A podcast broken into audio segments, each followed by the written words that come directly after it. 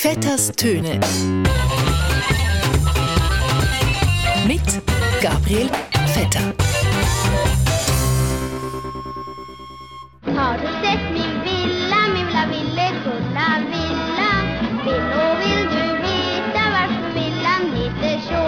Kurz vor Beginn der Olympischen Spiele herrscht in Peking noch immer dicke Luft. Mach keine Mucke, sonst gibt's Lampen.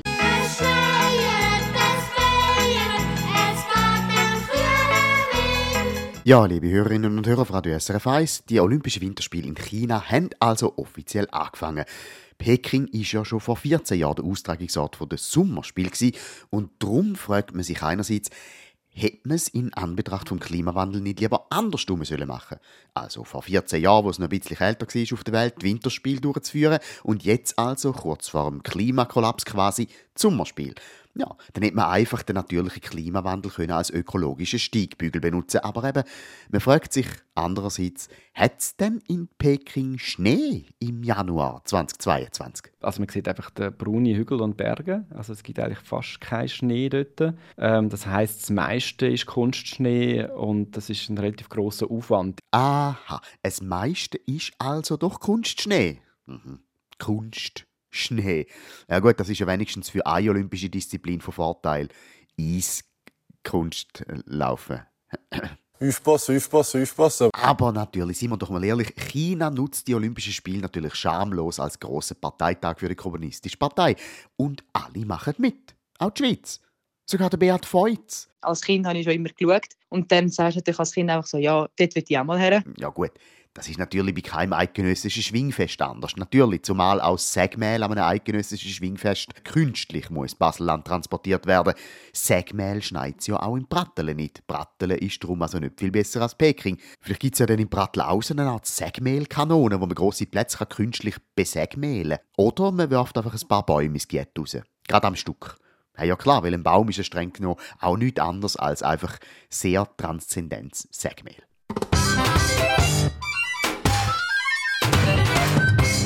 Aber eben Schnee in Peking. Umweltverbände sind natürlich empört darüber, dass so viel künstlicher Schnee hat müssen produziert werden. Wobei Chinesen ja sagen, Schnee an sich ist ja gar nicht künstlich, sondern ganz, ganz natürlich.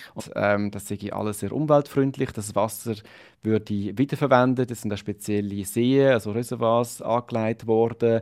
Und wenn dann der Schnee schmilzt, dann wird das Wasser wieder aufgefangen. Und überhaupt sage ich ja Schnee etwas ganz Natürliches, auch künstlich erzeugter Schnee sage ich natürlich. Und das macht der Umwelt überhaupt nichts. Ja, das stimmt natürlich. Weil Wasser kommt in der Natur ganz natürlich vor, darum heisst es ja so. Darum kann Kunstschnee auch gar nicht unnatürlich sein, auch wenn er künstlich ist. Darum ist es auch gar nicht so schlimm, dass in dieser Woche vor der Küste von Nigeria der riesige Öltanker kentert und explodiert ist und Tausende von Tonnen Rohöl ins Meer ablaufen. Weil Öl kommt ja auch in der Natur ganz natürlich vor. Ein Öl sucht sich jetzt einfach quasi wieder den natürlichen Weg zurück in seine Nische im Ozean.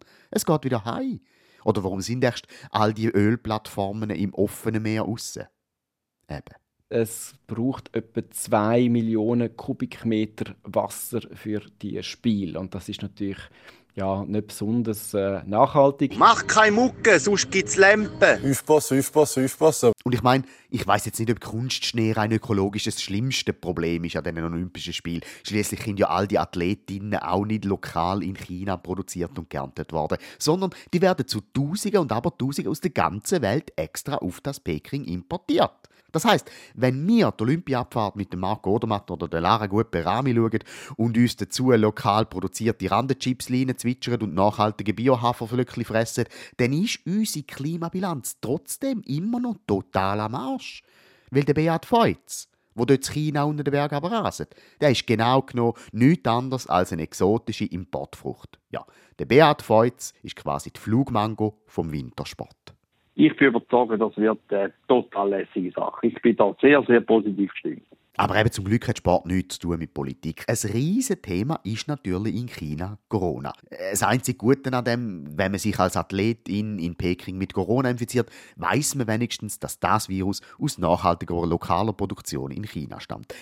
Aber eben, die Sicherheitsmaßnahmen in Peking sind immens. Auf Corona testet wird man mehr als auf Doping und die Athleten werden die ganze Spiel durch isoliert, dürfen fast niemand treffen und werden die ganze Zeit überwacht. Mach keine Mucke, sonst gibt's Lampen. Sie kommen also ein bisschen das Gefühl über dafür, wie es wohl muss sein, in einem von den unzähligen chinesischen Gefängnissen jahrelang eingesperrt zu sein. Und das ist doch das Schöne daran. Um da geht es doch bei Olympia.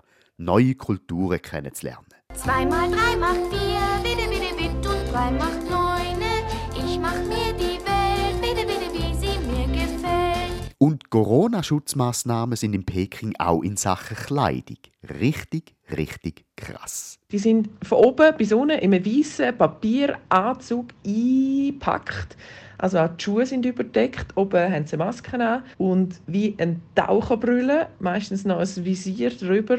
Also man sieht wirklich nichts mehr vom Mensch. Ja gut, Moment, das klingt jetzt auch wie die Beschreibung von einem Skianzug von Simon Ammann, aber ist ja egal. Richtig interessant ist ja, dass der chinesische Staatspräsident und der russische Präsident Putin sich auch noch extra getroffen haben, gestern, und NATO relativ direkt aufgefordert haben, ja, vielleicht ein bisschen vorsichtig zu sein. Bei Russland ist es sowieso noch interessant. Immer, wenn Olympische Winterspiele sind, zetteln die gerade irgendeinen Konflikt an. Darum sind ja auch die Russen an den Olympischen Winterspielen immer so schlecht im Biathlon. Weil alle guten russischen Scharfschützen an der Grenze zur Ukraine postiert sind. In dem Sinn, ein gutes Miteinander.